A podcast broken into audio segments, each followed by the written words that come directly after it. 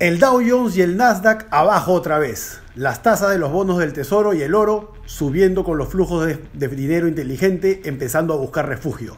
Trump empieza sus peleas con Wall Street vía Twitter y el Federal Reserve Bank no da pie con bola. Para hablar de estos temas y más, hoy tenemos una entrevista genial, nada menos que con Marco Ruiz, socio gerente de Macro Wealth Management. ¡Vamos!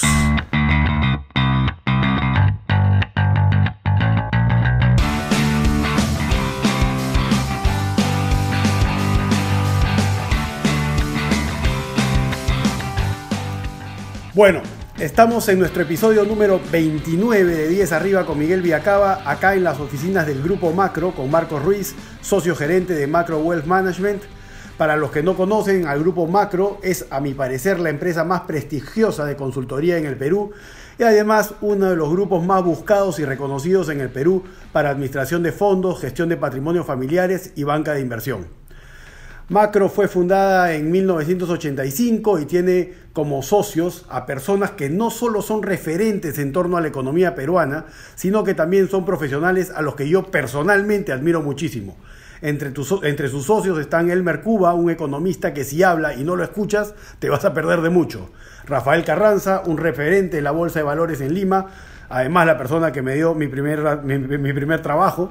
Mateo Moreira, Diego Kisich, Raúl Salazar, es decir, el Barcelona de la economía peruana. Bueno, Marcos, mil gracias por estar con nosotros acá en 10 Arriba. Un placer estar acá contigo. Un gusto, Miguel. Gracias por la invitación.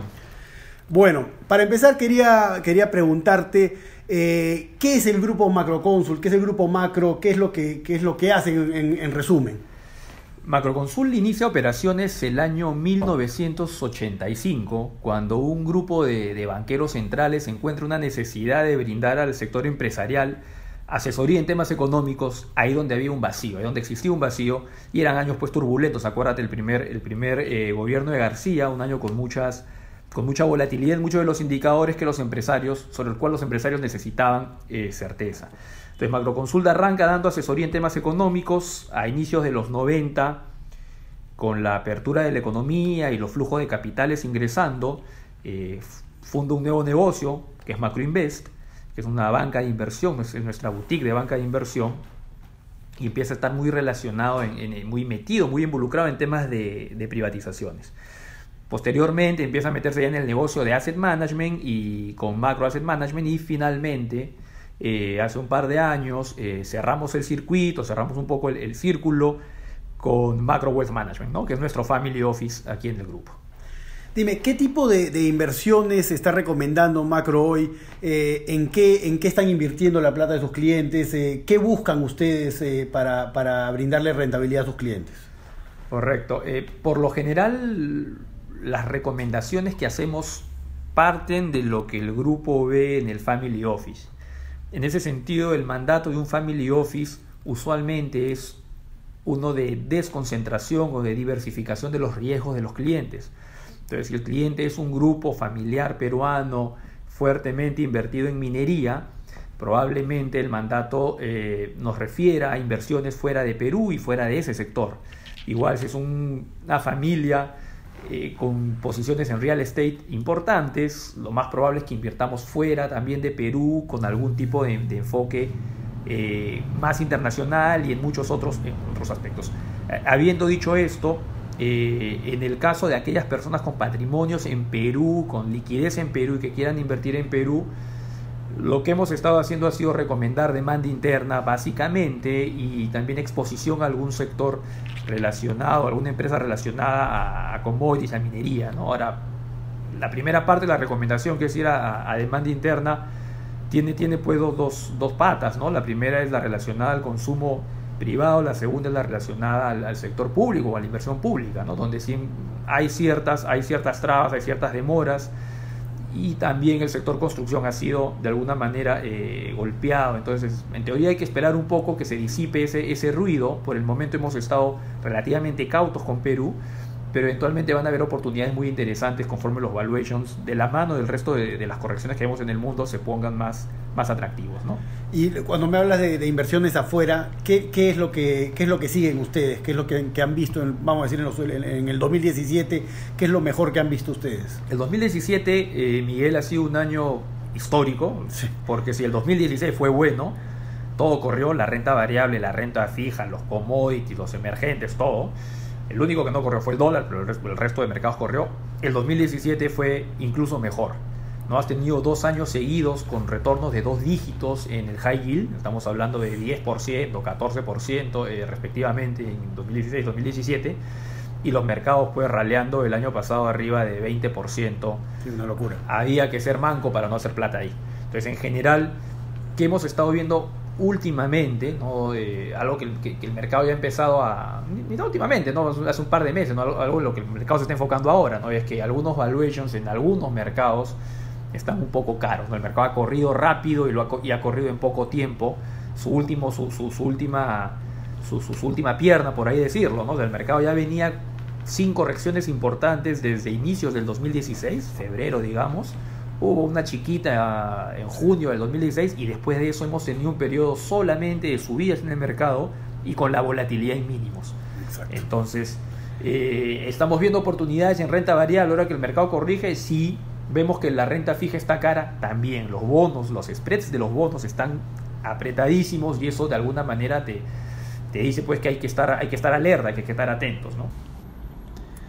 Cuando yo estaba en la universidad, yo fui a Florida International University en Miami, la plata no sobraba, por supuesto, y esperábamos normalmente a las 12 de la noche para comer los 99 cent burgers en la tienda de la esquina de la universidad, o vivíamos a punta de arroz con ketchup para poder llegar a fin de mes. La verdad solamente comíamos bien cuando mi buen amigo Danny Barrera, que estudiaba ingeniería en University of Miami en esa época, se preparaba una buena paella o un buen ceviche que siempre quedaba espectacular a pesar de los limitados ingredientes que había en Gringolandia. Hoy, para el gozar de muchos, Dani abrió en Lima una empresa de catering en la que te arma tu evento con las mejores paellas, fideos, tortillas españolas y mucho más. Un chef de los buenos, como los de antaño, no como cada payaso que ves ahora que supuestamente estudió en Francia o en la China y la verdad no sabe pelar ni una papa. Para todos tus eventos llama a a Buen Fuego de Dani Barrera. Ahora en verano van desde Cerro Colorado hasta Ancón. Un maestro, Dani. Lo recomiendo a ojos cerrados. Llámalos al 982-592384 o visita su, visita su página de Facebook A Buen Fuego. A Buen Fuego de Dani Barrera, espectacular. ¿Cómo, ¿Cómo, ves los mercados de acciones en Estados Unidos? ¿Por qué crees que corrigió la bolsa en estos días? Y bueno, y si, están, y si ¿Es esto algo para preocuparse por parte de los que están largos el mercado de acciones en Estados Unidos? A ver, eh, ahí, la, historia en Estados Unidos tiene dos, tiene dos patas. ¿no? acuérdense que la bolsa es un reflejo de lo que pasa, o debería ser un reflejo de lo que pasa en el sector real, del crecimiento. Entonces, en ese sentido, es, hay, hay que tener presente que la otra pata es pues el mercado y las expectativas del mercado y de alguna manera... Eh, los rumores que mueven al mercado. ¿no? Muchas veces el mercado, y eso lo, sabes tú mejor que yo, pues compra el rumor y vende la noticia. Entonces, mucho de lo que hemos, de lo, de lo que hemos visto en la, en la bolsa en Estados Unidos ha sido eso, ¿no? los fundamentos de la economía asumiendo eh, que, que, no hay desbalances, fuertes desbalances, como los hubo el 2008, y que, y que de alguna manera el crecimiento y la sincronización del crecimiento a nivel mundial va a continuar tienes pues que el lado del sector real debería venir, al menos este año, bien todavía. La otra pata es la que ha corrido mucho, que, es la, que son las valorizaciones. Entonces era, era, solamente cuestión de encontrar un motivo para que el mercado corrija. Eh, ¿Por qué corrigió? Porque las tasas, la semana pasada, las tasas de bono del Tesoro a 10 años eh, saltó hasta cerca de 2,88, cuando hace, hace poco, en septiembre, estaba en 2,05%. Entonces esa subida definitivamente pone nervioso al mercado, que empieza a ver el fantasma de una inflación más alta eh, con una mayor probabilidad de ocurrencia. Pero tú, tú no crees que, hablamos, me hablabas un poco de, de, por qué, de por qué subió en el 2017 el mercado de acciones y, dabas el, y mencionabas el tema de la sobrevalorización de algunos, de algunos rubros. ¿no crees que las bajas tasas que ha tenido eh, Estados Unidos en los últimos años han desencadenado en un financiamiento sumamente barato que ha, que ha posibilitado al que las grandes empresas, los grandes grupos corporativos y los grandes bancos americanos entren a comprar acciones al mercado accionariado y esto haya hecho que el mercado suba artificialmente y, tengamos hoy valorización de mercado, market capitalization de diferentes empresas, de diferentes rubros, que no tienen nada que ver con los activos de las empresas, no tienen nada que ver con las proyecciones de las empresas y no tienen nada que ver con, cómo se mueve cada una de sus industrias. Correcto. Algo, algo que, es, que es cierto y es que cuando al mercado tú lo manoseas mucho, como lo ha hecho la Reserva Federal o como lo han hecho los bancos centrales en todo el mundo, generas distorsiones. De alguna manera estás incubando tu propio, estás incubando tu propio problema a raíz de, la medicina que le diste al mercado en los años de crisis. Entonces, definitivamente eso, eso, eso es cierto. Si uno ve la cantidad de dinero que entró a la economía, ahora no llega a entrar directamente al sector real porque los bancos vuelven esa, cuando los bancos reciben los, los estímulos de los bancos eh, centrales, vuelven a encajar esa plata, no necesariamente la, ponen en, la economía. Ha habido un montón de buybacks por toda la liquidez que ha habido y eso, de alguna manera, eh, ha estado detrás también de las corridas del mercado. Sin embargo, eh, sin embargo, y siempre hay un sin embargo, y siempre hay un depende aquí, cuando tú ves mucha actividad de fusiones, de adquisiciones, empresas comprando otras empresas o empresas comprando sus propias acciones, no necesariamente hay, eh, no necesariamente en todos los casos es algo negativo en la medida en que también refleja que para el que está comprando un negocio, el que está comprando una empresa, todavía hay valor ahí, todavía encuentra que está relativamente barato. Ahora, el tema es que ahí viene la distorsión, como la plata, como el costo oportunidad de la plata, es decir, la tasa de interés es tan bajo, casi todo lo que puedas, a casi todo lo que puedas comprar le vas a ver retorno. Entonces, el día en que las tasas empiecen a subir es cuando de alguna manera empiezas a ver, que no todas tus compras fueron las mejores o que no todos los activos justifican las valorizaciones que tienen. Entonces, eh, eh, correcto, de acuerdo contigo en el que la intervención monetaria puede generar pues eh, una bomba de tiempo ahí latente, por un lado, pero por otro también, también cuando uno ve los sustentos de crecimiento a nivel, a nivel macro, más que a nivel de las empresas, estamos en una especie de sweet spot en el que el mundo crece con, inflación poca, baja o moderada, recuperándose. El problema en 2015, 2016 es que había miedo de que hubiese deflación. En 2017 la inflación sube un poco, vuelve a caerse y, todo el mundo piensa que no va a haber inflación nunca más. Entonces, el mercado es, pendular, ¿no? Se va de pensar que no va a haber inflación a pensar que va a haber un montón de inflación y se lleva la tasa del tesoro a 2.85 y hay estas correcciones que particularmente pienso que son saludables, ¿no? No te puedes pasar dos años sin corregir, ¿no? Sí, pero yo creo que un, gran problema, y aquí, y aquí quiero que, me ayudes explicando un poco qué está pasando con las tasas de interés eh, de los bonos del Tesoro americano, pero yo creo que hay un... Y, qué va a pasar con las tasas de interés en general y, con, y con la devaluación del dólar, pero hay un tema muy claro, que es la gran deuda que tiene el gobierno americano, deuda barata. ¿No? deuda muy barata que va a tener que refinanciar en algún momento ellos recién han comenzado a, subir, a subir las tasas de interés de referencia, ¿no? Y creo que le han subido unos puntos, nada, dos, tres veces nada más. Iban a subir otra vez, no la subieron. Vamos a ver qué pasa con la reunión, la primera reunión en la que va a estar Powell en, en marzo, ¿no? Pero están lejos de llegar a donde querían llegar subiendo tasas de interés y se les disparó las tasas de los bonos, ¿no? Entonces, en algún momento cercano van a tener que refinanciar esta deuda ¿no? que tienen y, la, y por primera vez después de muchos años la van a tener que refinanciar a tasas bastante más altas a las que, que tenían anteriormente. Esto va a ser un aumento de la deuda por lo menos en un trillón de dólares más. Y tienes a Trump a la vez, ¿no? habiendo hecho su, su, su programa de, de incentivos fiscales, que esto va a traer pues un, un, aumento en el déficit por lo menos de unos trillones más. Y aparte tienes el programa de infraestructura a 10 años que te va a traer también unos trillones más y lo aprueba el Congreso. Entonces, ¿va a seguir subiendo las tasas de, referencia eh, el gobierno americano, el FED? ¿Qué, pasa, ¿Qué va a pasar con, con, con, los spreads entre las tasas de interés? Correcto, a ver, vamos ahí por, por, por partes. En, en marzo, que va a ser la primera reunión de Powell, van a subir la tasa, definitivamente. Inicialmente, hace un par de años, se pensaba que la tasa de corto plazo, que ahora está entre 1,25 y 1,50, podría llegar a 3,5.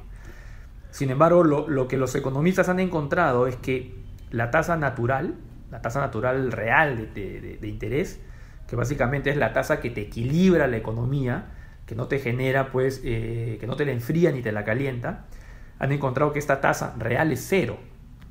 Si asumimos que el objetivo de inflación de la Fed sigue siendo 2%, y también ahí hay discusiones porque quieren cambiar incluso el, inflation, el, target de inflación, uno podría decir que la tasa nominal entonces, dado que la real de equilibrio es cero, debería llegar a 2%. Entonces, de alguna manera en el corto plazo la tasa de interés de la Reserva Federal llegará a 2%, son dos subidas más este año y quizás a 2,25. Entonces, sí va a seguir subiendo la Fed la tasa de interés eh, porque cuando le venga la, la, recesión que, que, es probable que llegue en 20 o 24 meses, va a necesitar espacio para poder de nuevo generar mecanismos de default, es decir, tener espacio para bajar la tasa. Entonces, ¿qué? Pero, entonces ahí la pregunta es, es, interesante, ¿por qué? Porque el Tesoro tiene que seguir financiando el déficit de Estados Unidos. Y hasta hace poco, hasta noviembre, hasta octubre del año pasado, quien compraba los bonos del Tesoro, es decir, quien financiaba al gobierno era la Reserva Federal. Como parte de su intervención, la Reserva Federal salía y compraba bonos a 10 años y a 30 años. Al hacer esto, la Reserva Federal creaba una demanda adicional o una demanda inexistente por bonos del Tesoro y bajaba interés, bajaba la tasa de interés de los bonos largos, sobre todo bonos de 10 y 30. El tema es que a partir de octubre la Fed ya empezó con su plan de normalización, se da la vuelta, y va a dejar de, va a dejar de renovar.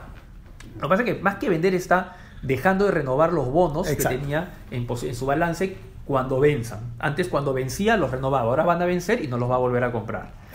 Y, se, queda, se queda con el papel y siempre, es, como botar eh, plata a la basura.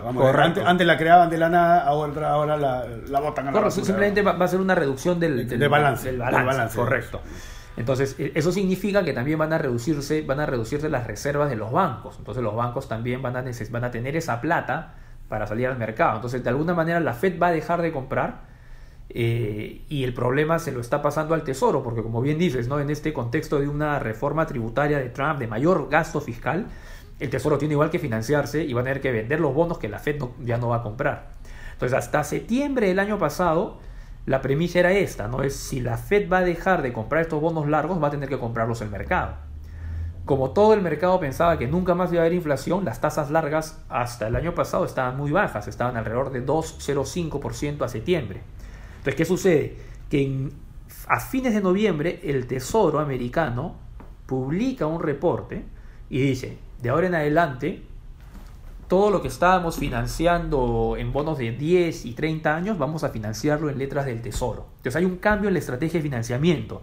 Y eso es importante, ¿por qué? Porque si tú tenías miedo de que la Fed no te va a comprar los bonos a largo plazo y alguien te los tiene que comprar, el Tesoro ha dicho, no, ¿sabes qué? Yo ya no voy a vender tantos bonos en el largo plazo, sino voy a empezar a emitir, voy a cubrir mi necesidad de financiamiento en el muy cortito plazo. Y uno puede pensar, entonces, entonces lo, que la Fed, lo que la Fed va a hacer es atorar el corto plazo y ahí lo que puede suceder es que las tasas cortas suban más que la larga y se te invierta la curva. Sí. Pero el tema es que también hubo una, una reforma de fondos mutuos hace un par de años que obliga a los fondos mutuos a tener unos niveles de liquidez, es decir, a tener letras del tesoro mucho mayores que los que tenía antes. Entonces el tesoro ha sido, ha sido eh, astuto, por llamarlo de alguna manera, en generarse demanda para sus nuevas emisiones de corto plazo. Eso, es, eso es cierto, eso quita presión en el corto, en, el, los próximos 12 meses o 18 meses, quita presión a las tasas largas.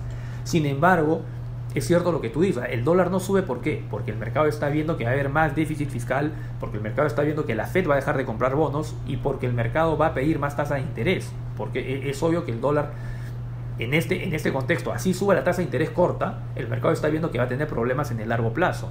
Entonces, un mayor déficit fiscal, un mayor, eh, un mayor gasto por parte del fisco, al final del día, no, si no está bien financiado, termina debilitando la moneda.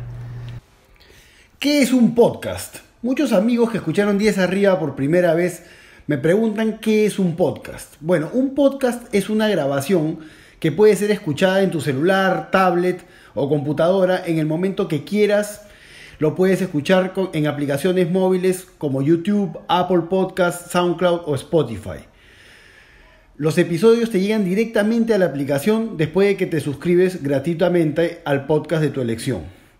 Puedes escuchar el podcast donde quieras y cuando quieras. En el gimnasio, cuando sales a correr, cuando estás en el carro en tráfico, en tu casa, mientras descansas, en la oficina Bueno, en el mundo hay millones de podcasts disponibles y tú puedes elegir a cuáles te suscribes y escuchar a quienes quieres escuchar hablando de los temas que te interesan, cuando quieres y donde quieres. Empresas como CNN, Bloomberg, ESPN, Financial Times generan miles de podcasts en el mundo y el mundo los escucha masivamente. Los podcasts definitivamente están acabando con la radio y se están convirtiendo en el medio de elección para recibir audios de entretenimiento, noticia y educación. Entonces, no te quedes atrás, entra al app de Apple Podcast en tu teléfono, al app de YouTube o SoundCloud y suscríbete a 10 arriba.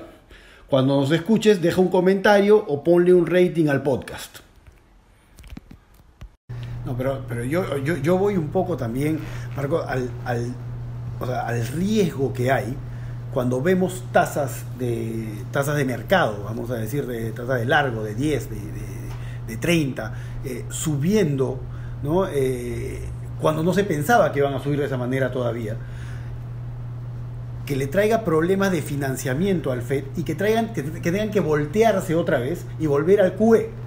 ¿no? Si, si agarrar y decir, paro, paro de subir las tasas, porque esto me apenas comencé a subir las tasas un poco, el mercado reaccionó pensando que acaba de haber una, una bonanza económica, vamos a decir, ¿no? cuando han visto que, la bolsa subía, eh, todo iba ok y qué sé yo. Entonces, cuando se dan cuenta que las tasas reaccionaron de esa manera tan inesperada, que hizo que caiga el mercado, todo esto, ¿no? ¿Qué pasa si estos dicen, mira, ¿sabes qué? Volvemos al CUE, vamos a, vamos a volver a, levantar el balance porque si no, entonces no va de las manos, vamos a tener problemas de inflación. ¿Qué pasa con el mercado de, bolsa, de, acciones ahí? Claro, o sea, eventualmente, o sea, lo, que va a suceder es que... Porque, ojo, disculpa que te interrumpa, tranquilo. porque yo creo que esto tiene algo que ver con el dólar también. Yo creo que el, el el Fed o el, Treasury y, los bancos eh, regionales están vendiendo dólares. Están, están haciendo que caiga el dólar. ¿Por qué? Porque artificialmente, por lo menos, se vuelve más barata su deuda. ¿no? Preocupados por la subida de las tasas y el refinanciamiento que se les, debe, se les viene, ¿no? ellos lo que están haciendo es devaluar el dólar para que artificialmente, por lo menos, sea más barata la deuda que tienen que pagar. Para licuarla. Claro. Ahí hay, hay, hay un tema interesante permíteme referirme justo, justo a, la, primera parte de tu, de tu pregunta. Eh, hasta hace poco, el Operation Twist que hizo la Fed, el QE, eh, el Forward Guideline de la Fed, todas esas cosas eran conocidas como herramientas no convencionales de la Fed. Eh, lo que va a pasar es que esas se van a volver herramientas ya habituales. Es decir, ten por seguro que va a haber un QE nuevamente el tema es qué cosa va a gatillar ese QE. Una caída de la bolsa no necesariamente en la medida en que eh, la economía viene bien. Cuando digo viene bien me refiero al consumo privado, la inversión privada se ha recuperado en Estados Unidos, la productividad podría empezar a subir un poco de la mano de la menor regulación, pero en general el QE va a regresar. El tema es que va a regresar cuando la Fed lo necesite en términos de cómo está la economía más que en términos de cómo está la bolsa. Entonces, ¿qué va a suceder? Probablemente a mediados de 2019 o incluso un poquito más adelante, la economía americana, ya con la tasa de interés más arriba, eh, va a enfriarse un poco. Y esto que llamamos medida no convencional QE va a regresar definitivamente. Entonces la Fed, mi impresión es que no va a recular todavía, va a tener sus tres subidas este año, así la bolsa se caiga 10 o 15%, porque la Fed misma considera que los fundamentos de la economía son sólidos aún como para aguantar una corrección del mercado del 10 o el 15%, lo cual es bastante, es mucho. Pero entonces, entonces en ese sentido todavía no veríamos un, QE. Es cierto que el hecho de que las tasas de interés suban hace que la deuda sea más grande y la deuda financiar también. Entonces el tema es que lo que va a hacer el, el Tesoro es tratar de financiarse en el cortito plazo donde las tasas no estén tan altas. Eh, sin embargo, eso tiene un riesgo, ¿no? El riesgo cuál es? Que el mercado que hasta hace poco pensaba que las tasas largas no iban a subir porque no había inflación, en un momento se va de un lado al otro y empieza a mm. pensar que va a haber inflación y se sube la tasa larga. Cuando sube la tasa larga, ¿qué sucede? Tú tienes que empezar a ver ahí los diferenciales de tasas entre dólares y euros. Porque uno, uno inicialmente piensa, ¿por qué el euro está fuerte? Si la tasa que está subiendo en el corto plazo es la de los dólares y la tasa en euros de corto plazo ni se ha movido. Entonces el tema ahí es que el mercado ha dejado de ver la tasa de corto plazo como determinante más, más fuerte del FX, del, del tipo de cambio. ¿Por qué? Porque cuando esta herramienta no convencional, que es el forward guidance, se hace tan explícito y el mercado sabe que la Fed va a subir tres veces la tasa y sale Draghi en Europa y dice que no la va a subir hasta que, hasta que el tema esté eh, con todos los motores prendidos, el mercado ya ni se empieza a fijar en esa tasa. Entonces, ¿en qué se empieza a fijar el mercado? Eso lo puedes ver cuando, cuando veas el, euro cómo ha evolucionado. Se empieza a fijar en el diferencial de tasas largas contra cortas. Entonces, en el caso de Estados Unidos, la curva se ha aplanado bastante en, los últimos, en el último año. Y ese aplanamiento de la curva es, el que ha aguantado al dólar. Detrás de ese aplanamiento de la curva están todas las expectativas de lo que tú acabas de mencionar y, y, y lo correcto. Los problemas de financiamiento, los problemas de mayor déficit, etcétera, etcétera. Y en el caso de Europa la curva se ha empinado, es decir, la tasa larga ha corrido más que la, que la corta. Y por eso el euro ha estado, ha estado fortalecido. Entonces, eso al final de mantenerse, es decir, del mercado pasar al nerviosismo en cuanto a inflación, a moderarse, darse cuenta que la inflación no va, no va a descarrilarse, sino va a regresar a recuperarse un poco, eh, va a hacer que el dólar no, no, no se fortalezca mucho más, no se fortalezca. Si, si lo ves en, los en el último año, el, el, dólar se ha depreciado cerca de, cerca de 15%. Sí.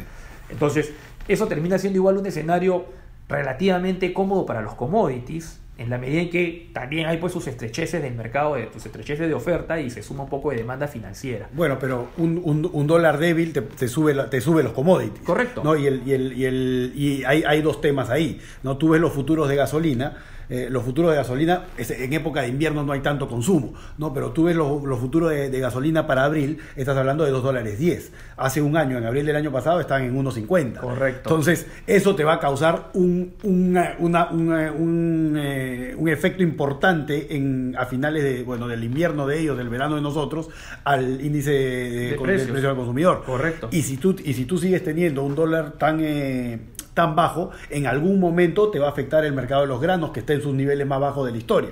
Entonces, si tú tienes algún problema con el clima en Sudamérica, en Argentina, en Brasil, como se está diciendo en estos momentos, si tienes una levantada fuerte en los, próximos dos meses del mercado de granos, tienes el incremento de la gasolina para abril, puedes tener un susto fuerte en el tema del índice de precios Correcto, correcto. Es que, y, y, va a ser eso, va a ser un susto. O sea, si uno ve eh, la relación entre las expectativas de inflación y el precio del petróleo, se va a dar cuenta que están completamente correlacionadas. No digo que haya causalidad, pero sí hay simultaneidad.